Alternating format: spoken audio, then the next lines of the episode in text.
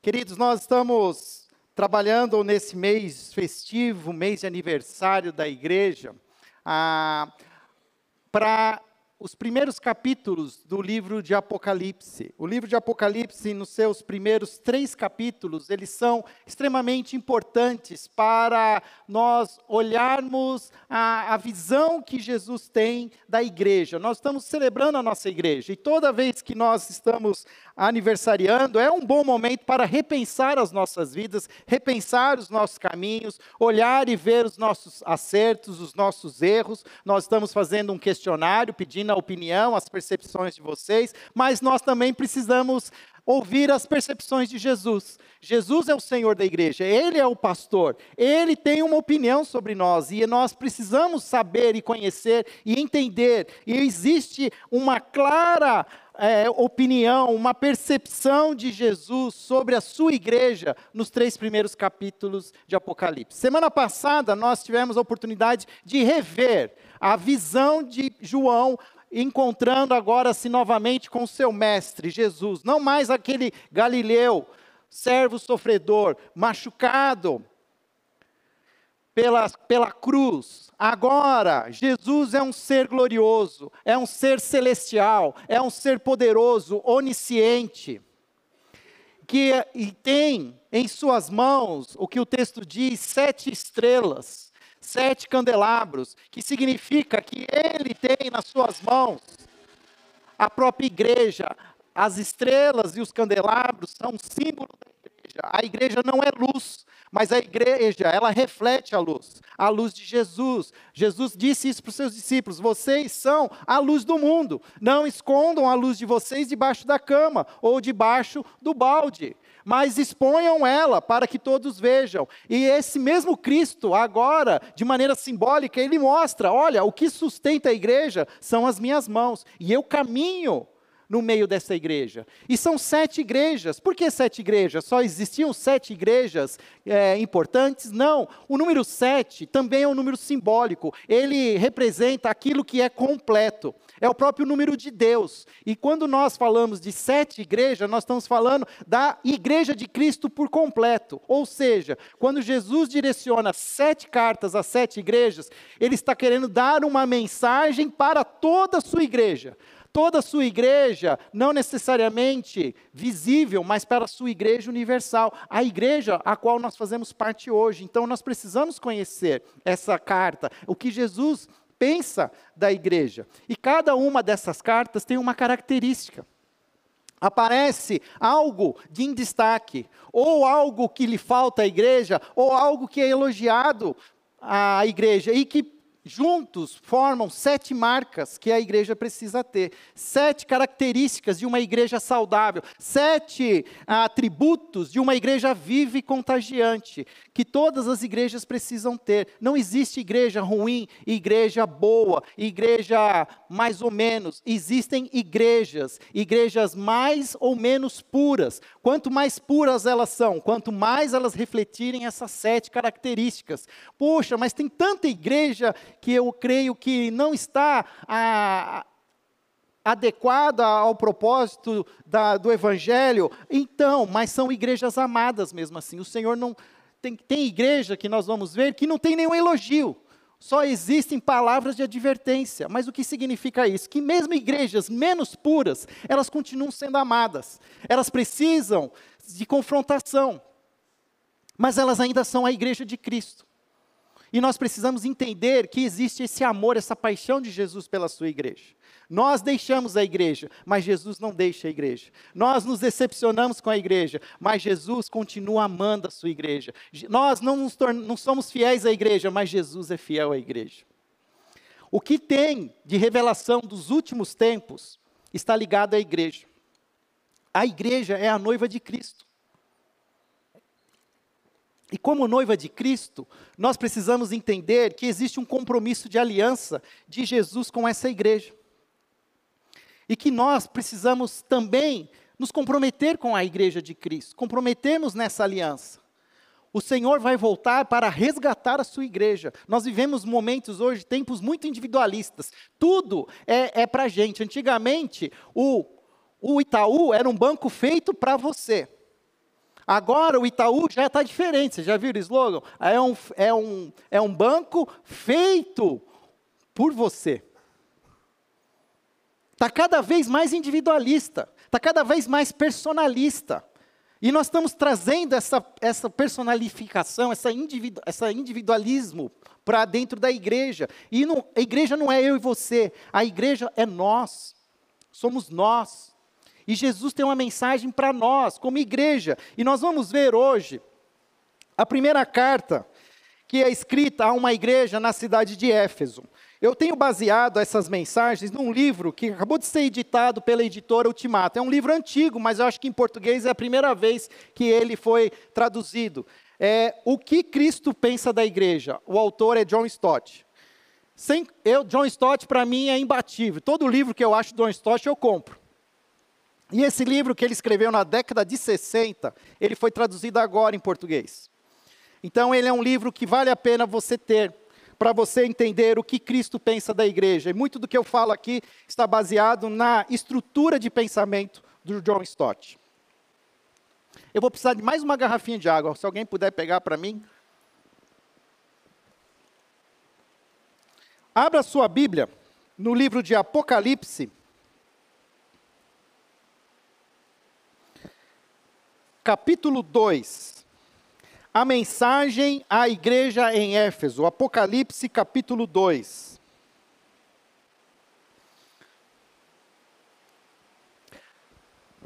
Eu queria que aumentasse um pouco o meu microfone, porque às vezes eu acho que eu estou gritando.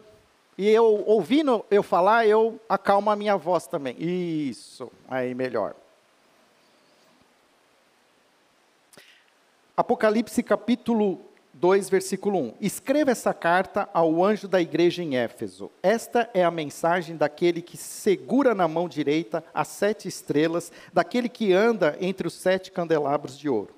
Sei de tudo o que você faz, vi seu trabalho árduo e sua perseverança, e sei que não tolera os perversos. Examinou as pretensões dos que se dizem apóstolos, mas não são, e descobriu que são mentirosos. Sofreu por seu nome com paciência, sem desistir.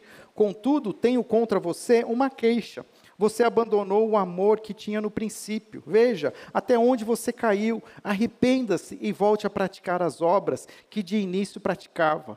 Do contrário, virei até você e tirarei seu candelabro de seu lugar entre as igrejas. Mas há isto a seu favor: você odeia as obras dos nicolaítas, que eu também odeio. Quem tem ouvidos para ouvir, ouça o que o Espírito diz às igrejas. Ao vitorioso darei o fruto da árvore da vida, que está no paraíso de Deus. Oremos, Senhor, ajuda-nos a entender esta palavra, que o teu Espírito também agora nos ilumine para que possamos entender, ó Pai, aquilo que o Senhor quer que nós aprendamos e pratiquemos todos os dias, em nome de Jesus. Amém. João estava em Pátimos, uma ilha de formação rochosa no Mediterrâneo. Ele estava exilado. Ele tinha sido pastor nessa igreja em Éfeso, mas ele havia sido retirado pelo Império Romano e preso nessa ilha de Pátimos. E quem saísse de Pátimos, o primeiro lugar que ele passaria, naturalmente, seria em Éfeso. Éfeso é uma cidade portuária, então quem sai de Pátimos precisa ir até Éfeso. E a linha de que é construída pelas cartas é basicamente a linha que alguém faria naturalmente para percorrer essas cidades. Por isso, Éfeso é, o primeiro, é a primeira parada. O profeta aqui, o apóstolo, ele então envia esta carta a esta cidade, a cidade de Éfeso, uma cidade que todos nós conhecemos, uma cidade que ela ilustra uma carta de Paulo, a carta de Paulo aos Efésios. Na cidade de Éfeso existia uma igreja igreja, uma igreja que agora precisava ouvir a voz de Jesus. E que cidade era essa, cidade de Éfeso? Isso é importante, porque muito daquilo que está acontecendo na igreja tem a ver com a cidade. Não tem como vivermos como igreja sem nós, nos, não, nós não sermos influenciados pela nossa cidade. Nós que carregamos Campinas, o nosso nome, precisamos também aprender a ler a nossa cidade, a entender as necessidades dessa cidade, a entender os perigos dessa cidade, a entender as oportunidades que nós temos nessa cidade. O mesmo Cristo que caminha na igreja é o Cristo que caminha na cidade. E ele tem algo para a cidade, mas a cidade, ela só vai ouvir se a igreja se mover. E a igreja em Éfeso era uma igreja que precisava agora ser confrontada. Éfeso, talvez, é a cidade mais importante naquele momento. Ela era considerada a capital da, da província romana na Ásia. Onde está Éfeso hoje é um território da atual Turquia. Então, aquelas pessoas que vão fazer aqueles passeios né, de balão na Capadócia, têm a oportunidade de fazer também uma viagem a estas igrejas do Apocalipse, conhecer ali, infelizmente, as ruínas de Éfeso. Éfeso não é mais hoje uma cidade viva. Mas no tempo de Cristo, ali do apóstolo, era uma cidade pungente, é uma cidade grande, era uma cidade de mais de 300 mil habitantes. Para a época, isso era uma metrópole, era algo como uma cidade de milhões de pessoas nos nossos dias. Era o maior centro comercial da região, era uma cidade portuária. Mas ela não era só uma cidade de importância política, de importância econômica, ela era também uma cidade com uma importância religiosa muito grande. Nesta cidade havia o maior templo, a deusa do amor, a deusa Diana, ou em alguns textos, a deusa Artemis era considerado esse templo como uma das sete maravilhas do mundo antigo. Hoje só existem as pirâmides, mas a, o templo, a deusa Diana em Éfeso, era considerado uma dessas sete maravilhas. Algo que talvez a gente não vai conseguir nunca descrever, mas provavelmente era algo assim suntuoso, algo grandioso mas também que envolvia ali toda uma religiosidade que mesclada com imoralidade, pois a deusa Diana era conhecida como a deusa do amor. E como se prestava culto a essa deusa? Através de relações sexuais com as profetisas, que para nós não eram praticamente como prostitutas, que serviam à cidade, com, tendo relações sexuais com seus habitantes, prestando assim culto à deusa Diana. Mas nós também sabemos um pouco sobre essa religiosidade se você ler a carta de Atos, no carta, perdão, o livro de Atos, que Lucas registra no capítulo 19, uma situação peculiar que aconteceu em Éfeso. Depois que Paulo foi até Éfeso e pregou e plantou uma igreja lá em Éfeso, a igreja começou a crescer, a igreja começou a, a, a mudar a cidade. E em capítulo 19 de Atos, mostra que um dos artesãos que modula, é, confeccionava estátuas de prata da deusa Diana, foi reclamar no sindicato que as vendas da imagem estavam caindo. Porque o número de eles não chamavam de cristãos ainda, mas o número daqueles que seguiam o caminho estava aumentando e as vendas estavam diminuindo, que aquilo estava sendo uma crise econômica na cidade e que precisavam intervir, que eles precisavam fazer alguma coisa, pois o, o, o dinheiro estava sendo, é, não, não estava sendo, sendo revertido para a venda daquelas imagens. Então, a gente sabe que muita coisa já tinha acontecido em Éfeso. Sem contar que essa igreja talvez tenha sido a igreja que mais teve pastor famoso. Essa igreja teve como pastor, como eu citei, o próprio apóstolo Paulo. E depois que o apóstolo Paulo saiu, ele não deixou nada mais, nada menos do que o seu melhor discípulo, Timóteo. E depois que Timóteo deixou a igreja, eles contrataram um pastor veterano, um pastor ancião, mas que tinha algo que nenhum outro pastor tinha: o testemunho ocular de quem era Jesus, o próprio apóstolo João. O apóstolo João, o último dos apóstolos vivos, foi pastor em Éfeso. Essa era uma igreja que qualquer pessoa teria orgulho de ser membro. Porque sairia na rua e dizia assim: Eu sou membro da primeira igreja de Éfeso, a igreja de Paulo, de Timóteo, de João, e se eu não falo ainda de Áquila e Priscila, Apolo, Era uma igreja orgulhosa. Assim como a cidade era uma cidade orgulhosa, Éfeso também era uma cidade orgulhosa. A igreja também era uma, uma igreja orgulhosa. E Jesus então escreve uma carta. A carta começa, as cartas começam sempre do mesmo jeito. Começam primeiro com uma descrição de quem é Jesus. E a descrição que Jesus faz questão que essa igreja saiba quem é Jesus, ele coloca lá nos primeiros versículos: Escreva esta carta ao anjo da igreja em Éfeso. Esta é a mensagem daquele que segura na mão direita as sete estrelas, daquele que anda entre os sete candelabros de ouro. Sei tudo o que você faz. O que, que Jesus queria que essa igreja soubesse? Ela é a igreja que, que é, Jesus disse: Eu sei o que vocês fizeram no verão passado.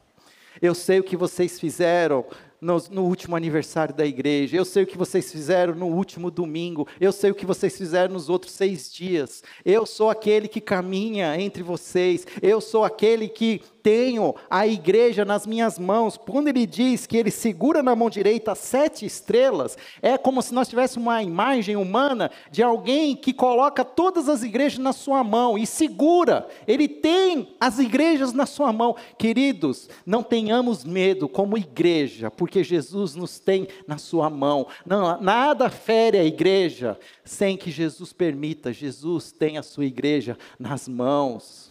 Isso é uma esperança, nós precisamos ter essa realidade. Às vezes nós queremos nos proteger, queremos proteger a igreja, fazemos estatuto, criamos regras, mas o que protege a igreja são as mãos de Jesus. Jesus, eu tenho as estrelas, as sete estrelas nas minhas mãos, e não só isso, eu também ando entre os sete candelabros, que é a outra simbologia de, da igreja. Eu caminho entre vocês que na verdade era algo que ele já tinha dito em Mateus, quando ele diz que Aonde estiverem dois ou três, Mateus 18, 20, ali estou no meio de vocês. Se você está aqui em nome de Jesus, Jesus está aqui, Jesus está no nosso meio. Nós precisamos ter essa, é, é, essa é, percepção. Todo encontro de crentes em Cristo Jesus é um encontro com o próprio Cristo. Por isso que cristianismo não se vive sozinho, individualmente. Alguns de hoje, não porque têm dificuldade, não podem estar na igreja, então assistem o culto nas suas casas. Mas assistir o culto em casa não deve ser a regra, deve ser uma exceção. Estar aqui é estar com o próprio Cristo. Porque Jesus preparou esse lugar. Ele tem um propósito, e se você está aqui, é porque Jesus tem algo para você. E Ele quer falar ao seu coração. E o que Jesus então fala a esta igreja? Ele diz essa igreja recebe três elogios. Ó, oh, que beleza. Quem aqui é filho que quer ter elogio do pai? Né? Quem aqui tem aquela linguagem do amor que é palavras de afirmação, que precisa ouvir alguma coisa, que você fez certo? A igreja aqui recebe três elogios de Jesus. Primeiro dela diz, diz o quê? Sobre as obras da igreja. Eu vi o seu trabalho árduo. Eu vi vocês como uma igreja ativa, vocês são uma igreja que é ocupada em servir, os seus membros servem a comunidade. Eu vi que vocês estão ativos, vocês estão se voluntariando para o bazar social da igreja. Amém, Val? Nós estamos, se engajando, vai ter uma lista de espera, porque está todo mundo querendo entrar nesse bazar para ajudar, tem gente para servir no ministério infantil, a recepção, gente, não tem gente sentada, porque está todo mundo lá na frente recebendo o povo. Nossa, nunca vi uma igreja que gosta tanto de servir, o serviço de vocês é exemplar, eu vi o trabalho árduo de vocês, e ele ainda diz outra coisa, eu vejo a perseverança da igreja, eu vejo que vocês continuam seguindo em frente, mesmo a, com as oposições, mesmo quando os artesãos se uniram contra a igreja, a igreja permaneceu firme, mesmo quando vocês recebem retaliação comercial, quando é fato e é sabido que quantos aqueles se convertiam ao cristianismo, muitos perdiam oportunidades de negócio, muitos perdiam.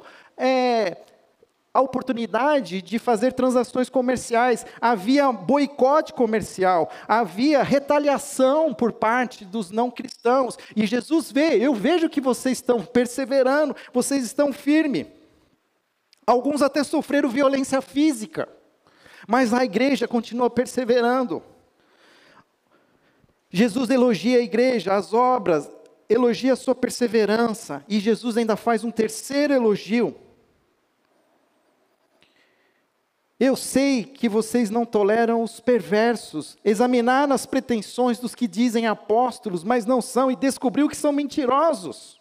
Ou seja, eu elogio a ortodoxia da igreja. O que é a ortodoxia da igreja? A maneira como vocês prezam a doutrina, como vocês não negociam essa doutrina, como vocês têm o padrão correto. E vocês examinam e chegam à conclusão de que existem líderes que se auto-intitulam apóstolos, mas que são mentirosos, e vocês comprovam. Ele diz, o texto diz: olha, vocês examinam. Como é que a gente examina? Através da comparação com as escrituras, aquilo que eles falavam, os líderes, era examinado. Então era um povo que conhecia a palavra.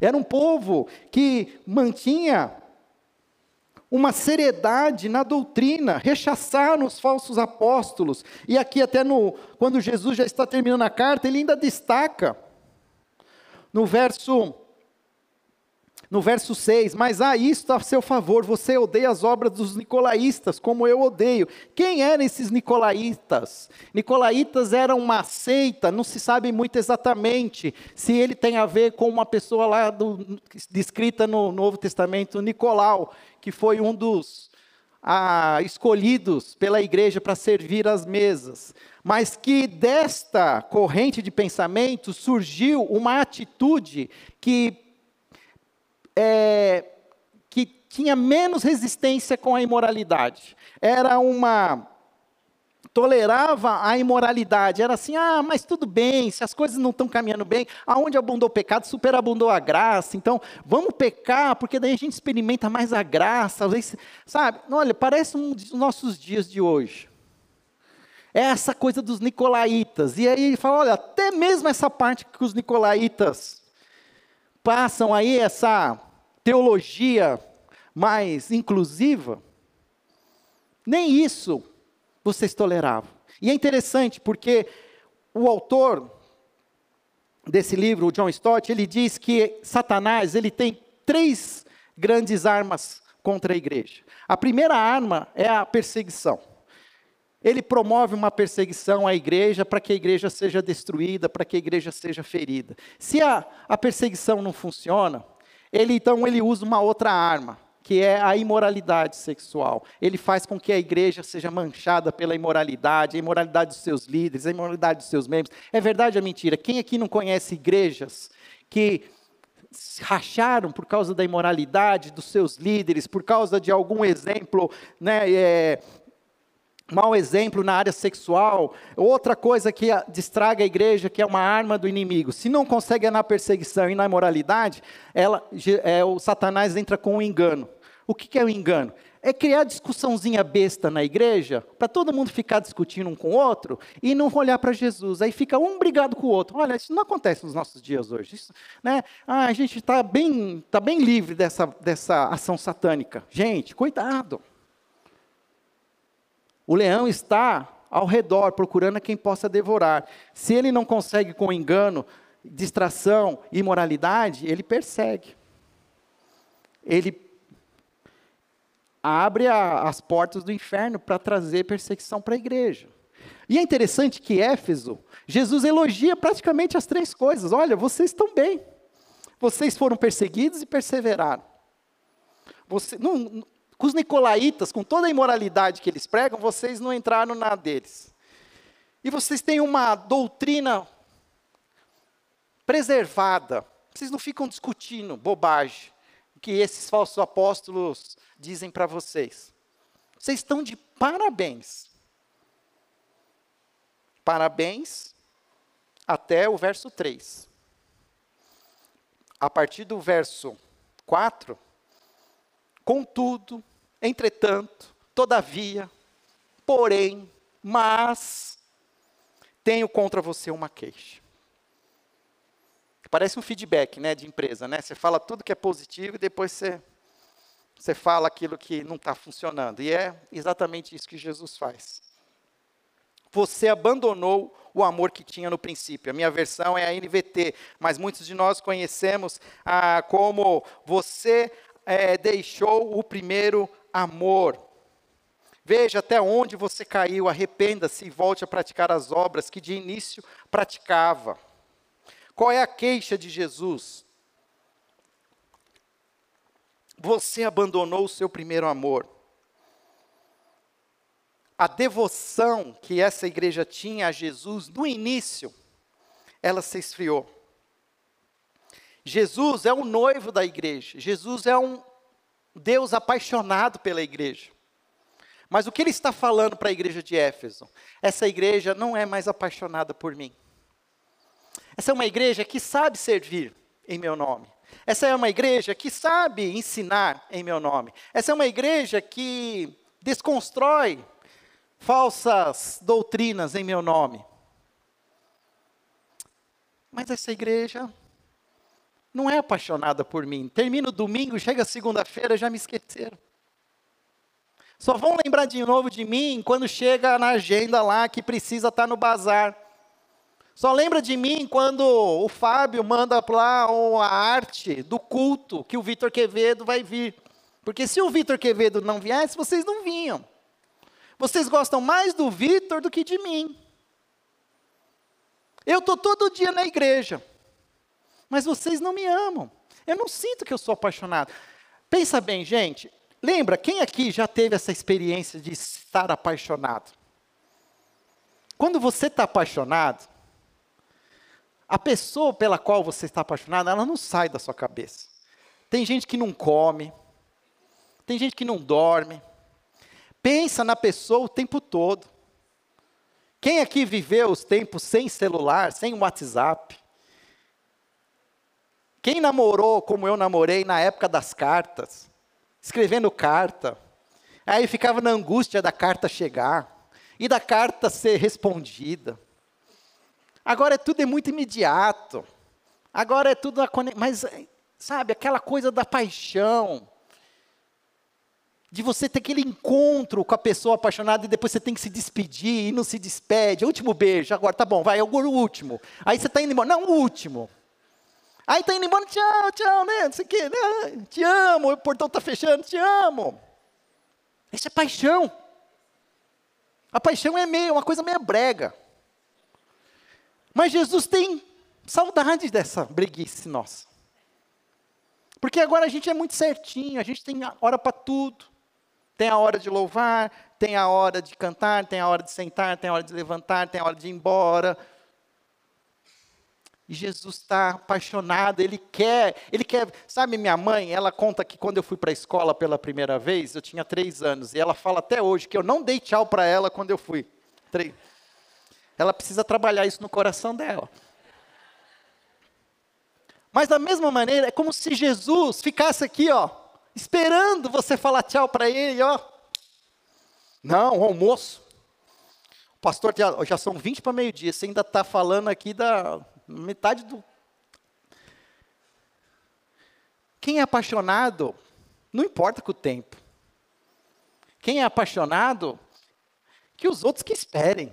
Eu estou com quem eu amo. Eu quero passar o maior tempo que eu posso com a pessoa que eu amo. Gente, eu li essa passagem essa, essa semana e eu percebi o quanto eu estou desapaixonado por Jesus. Eu me encaixo perfeitamente nessa descrição. Eu sei, eu sei servir, eu sei ensinar, eu sei cumprir os meus horários, eu sei me manter firme. Mas chega segunda-feira, meu amigo, eu não quero ver Jesus nem pintar de ouro na minha frente. Eu quero descansar de Jesus. Não adianta a nossa ortodoxia, não adianta o nosso serviço, não adianta o nosso zelo pela doutrina, a nossa pureza, se nós não tivermos amor. Porque o amor é a única coisa que vai ficar no final. 1 Coríntios 13, 13 diz assim: Agora permanecem a fé, a esperança e o amor. Mas qual é o maior deles? É o amor. O amor é maior. O amor é maior que a ortodoxia, o amor é maior do que a moralidade, o amor é maior do que qualquer serviço cristão, o amor é maior que tudo. Mas parece que nós, Igreja de Cristo, no século 21, nós estamos mais focados em estarmos certinhos, dentro do quadrado, servindo e ficando bonitinho. Para ganhar os três elogios, as três estrelinhas. Do que sermos apaixonados por Jesus. Do que sermos apaixonados. Eu tenho repensado o que significa ser apaixonado por Jesus. E ele diz, ele, Jesus ele continua falando e ele traz três exortações para quem deixou o primeiro amor. Primeiro, lembre-se onde caiu. A minha versão aqui, ele fala: veja até onde você caiu, mas a versão, eu gosto mais da versão antiga, que fala: lembre-se, olhe para trás. Lembra quando você era apaixonado por mim? Quando você aceitou a Cristo, você confessou. Ah, era uma coisa assim, você saía falando no ônibus para todo mundo, distribuía folheto, falava com o chefe, você era o mais chato, mas você falava de Jesus para todo mundo, para sua família, para o seu marido, para os seus netos. Você parecia que só tinha Jesus na sua vida. É, porque agora a gente tem muita coisa para pôr no lugar de Jesus, né? Então,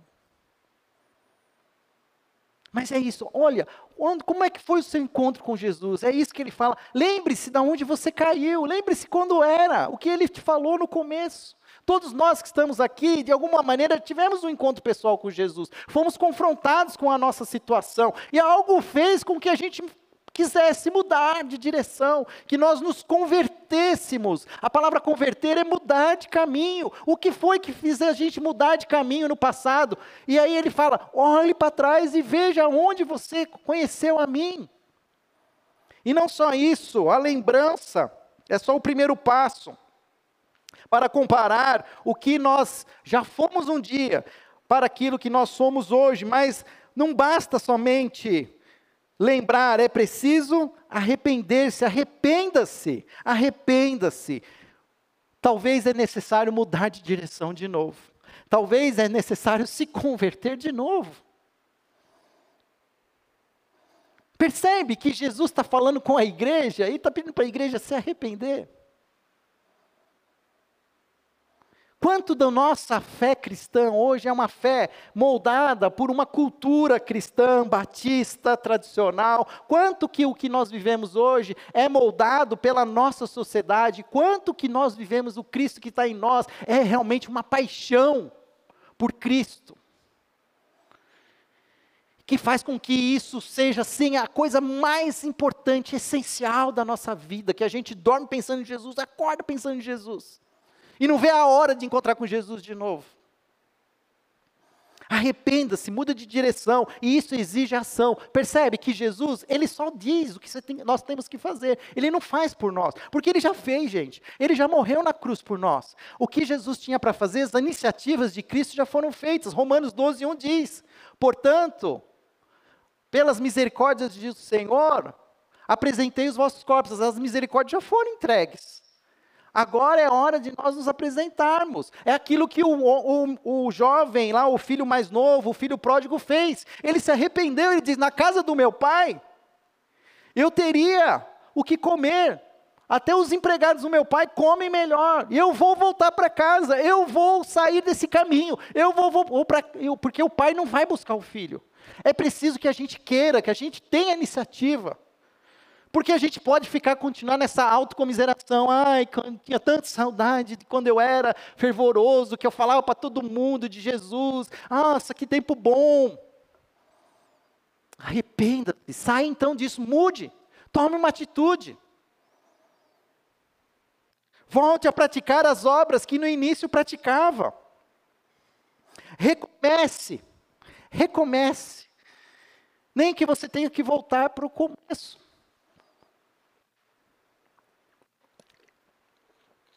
E por que eu falo que às vezes eu me acho tão, tão desapaixonado por Jesus? Porque eu acho que eu não preciso recomeçar. Ah, imagina eu, Fábio, já nasci na igreja batista. Quando eu tinha lá esses três anos, lá o pastor falava assim: agora só eu e o Fabinho vamos falar. Porque eu falava junto com o pastor. Eu tenho, eu sei tudo. Para que, que eu preciso? Ah, imagina, o Fábio vai ter que se arrepender agora e voltar a ser apaixonado por Jesus. Sim. Se a primeira igreja batista de Campinas quer ser uma igreja que seja conhecida pelo seu amor, é uma igreja que precisa recomeçar. É uma igreja que precisa lembrar do seu passado e lembrar de onde ela começou e da sua paixão por Jesus, que fez com que ela se tornasse a igreja que ela é hoje. Mas precisa voltar a praticar aquilo que ela praticava antes. E o que, que ela praticava antes? A sua paixão por Jesus, a sua devoção, a sua busca intensa pela presença de Cristo. Não significa mais serviço, gente. Não significa mais zelo. Significa mais intimidade, mais tempo com Cristo. Gente, isso aqui é do inferno.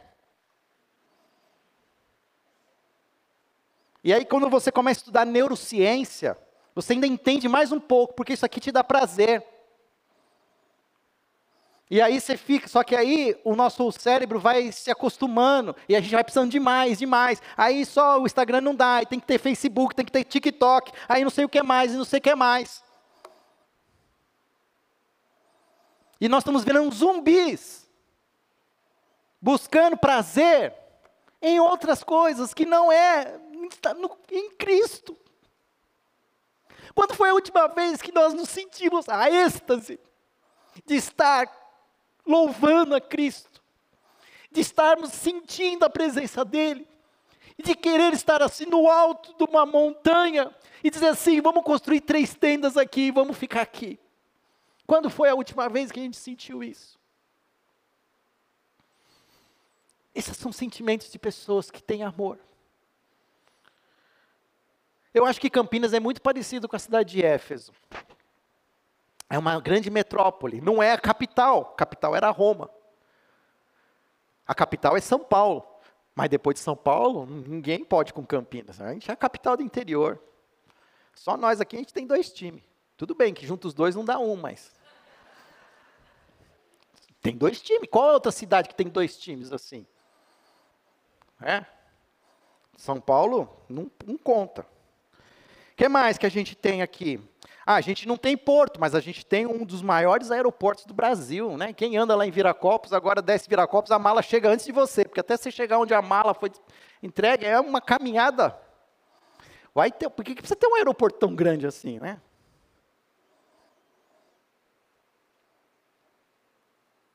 Talvez a gente não tenha aqui um templo à deusa Diana, mas Campinas tem um bairro à deusa Diana, o Jardim Tatinga, o maior maior área de prostituição a céu aberto do Brasil. Dominado pelas pelas milícias e outras organizações criminosas. A gente até apoia páginas novas, mas eu acho que o nosso apoio ainda é muito pequeno.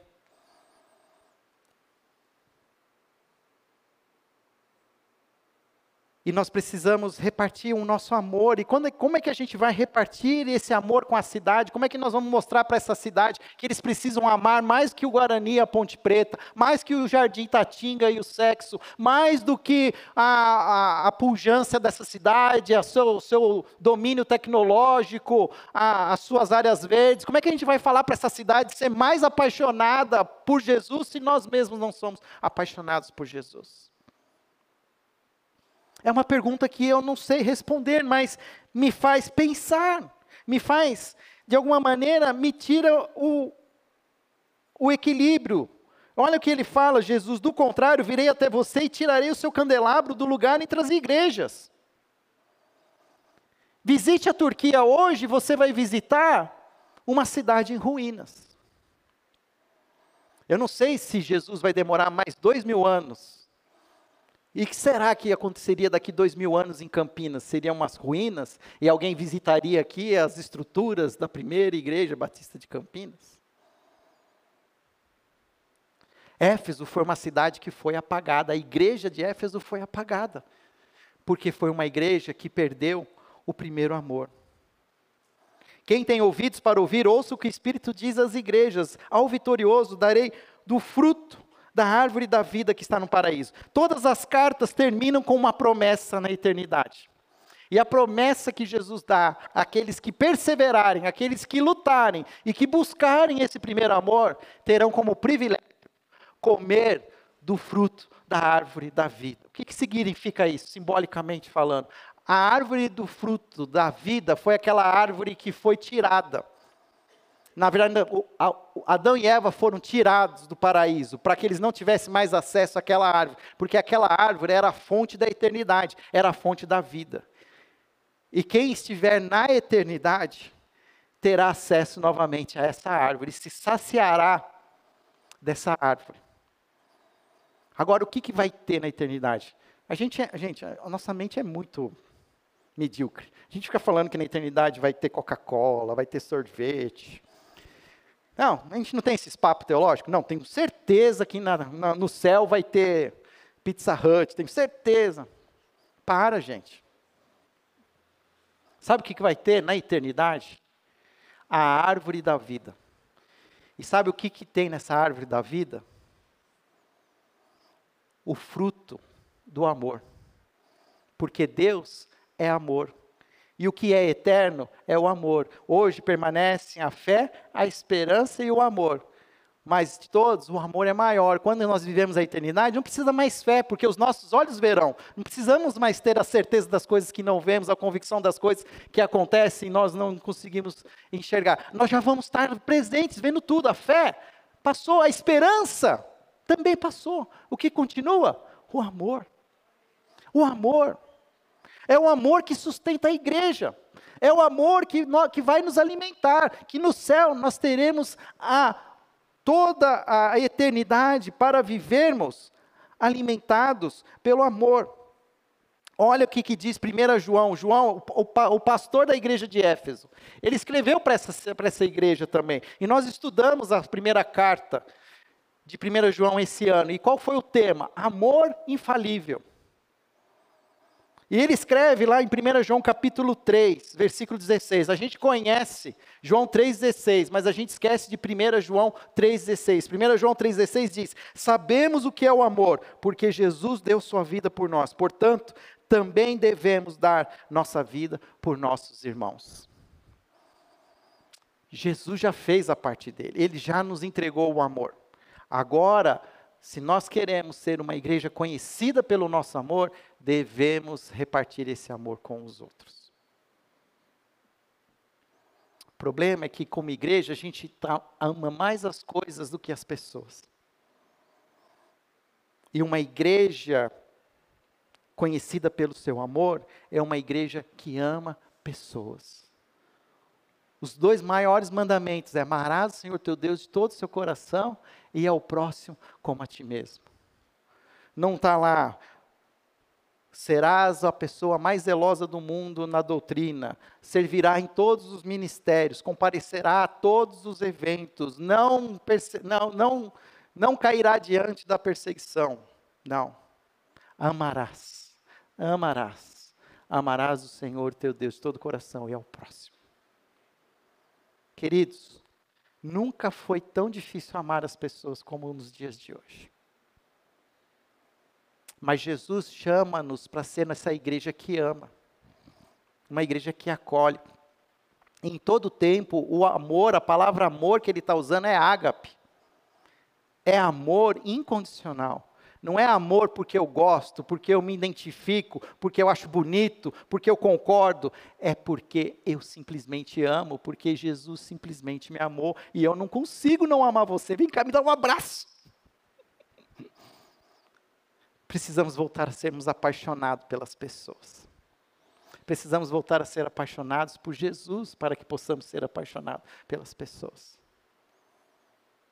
Cristãos que criticam pessoas precisam olhar para o seu coração e repensar o seu amor por Jesus. Você não precisa concordar com tudo que as pessoas falam. Mas a ninguém devam nada a não ser o amor. Não tem escapatória, gente. Por isso que a primeira coisa é amor. Por isso que a primeira carta é para Éfeso. Por isso que não tem como continuar vivendo se não começarmos a pensar no amor. Busque ser apaixonado por Jesus novamente. Recomece Comece de novo.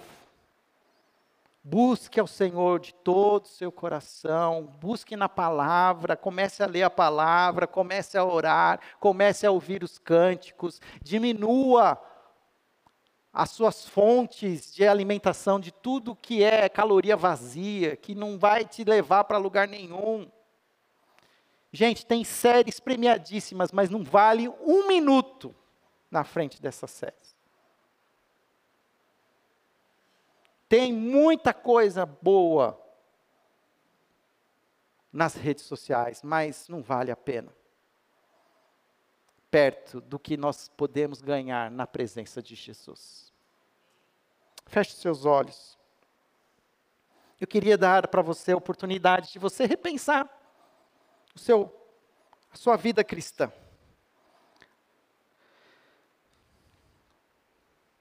Como está o seu amor por Cristo? A sua devoção, a sua paixão. É hora de recomeçar. É hora de ser corajoso e sair da zona de, de conforto e se expor. Senhor, tem misericórdia de mim, pecador. Jesus Cristo, filho de Davi, tem misericórdia de mim. Porque eu, Pai, eu sei o que o Senhor deseja de mim. Eu sei fazer as coisas.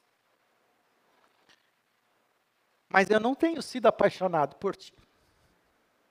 As outras coisas me apaixonam mais.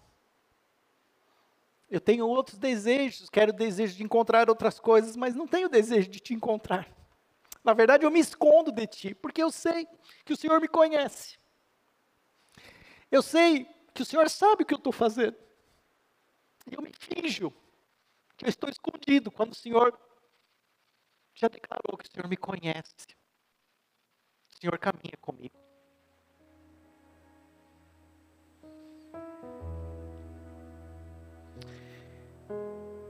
Se alguém aqui hoje precisa recomeçar,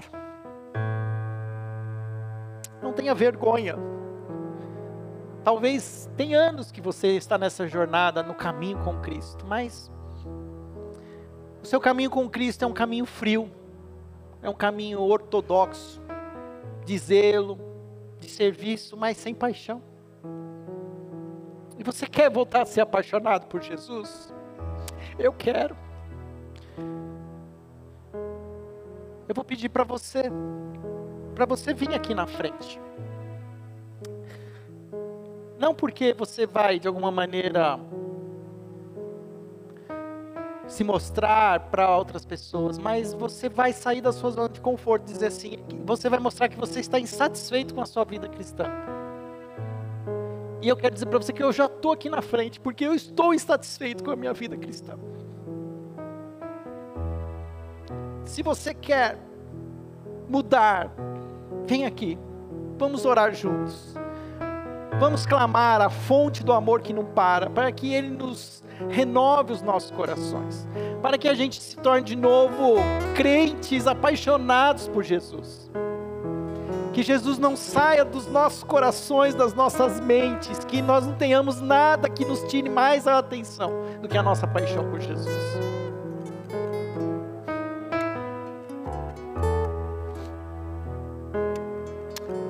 Ó oh, Pai, eu quero orar com esses meus irmãos que aqui se encontram, Senhor, na frente comigo. Porque nós nos sentimos, Senhor, às vezes muito secos, muito frios. Sabemos, ó Pai, os ritos religiosos, sabemos as práticas, conhecemos as doutrinas, respeitamos os limites, não ultrapassamos, Senhor, os, os valores morais mas muitas vezes, oh Pai, eu me sinto como alguém que não tem, não sinto mais paixão. Eu me sinto como se eu estivesse casado, cumprindo os meus papéis como marido, mas que não ama sua esposa. Não tenho nada que possam dizer contra mim, mas de fato o Senhor, o Senhor conhece meu coração e o Senhor sabe que me falta paixão por Ti. E eu me reúno aqui e me identifico com esses irmãos que o Senhor aviva o nosso coração. Que o Senhor nos traga, ó Pai, derrama tua, o teu amor, a tua paixão. Que possamos ter cada dia mais sede de Ti, que possamos Te buscar, ó Pai. E eu sei que isso exige de nós disciplina, existe de nós, ó Pai, é, escolhas. Abrir mão de fontes, de águas que hoje, Pai, não nos suprem, para que possamos ser totalmente supridos pelo Teu amor. Senhor, visita a nossa igreja, visite a primeira igreja batista de Campinas. Derrama, Senhor, o teu espírito sobre nós. Aviva os nossos corações e transforma-nos, Senhor, numa igreja apaixonada por Jesus. Uma igreja, Senhor, que serve porque é apaixonada por Jesus. Uma igreja, Senhor, que se mantém íntegra porque é apaixonada por Jesus. Uma igreja que permanece em pé, Pai, mesmo com a perseguição, porque ela é apaixonada por Jesus.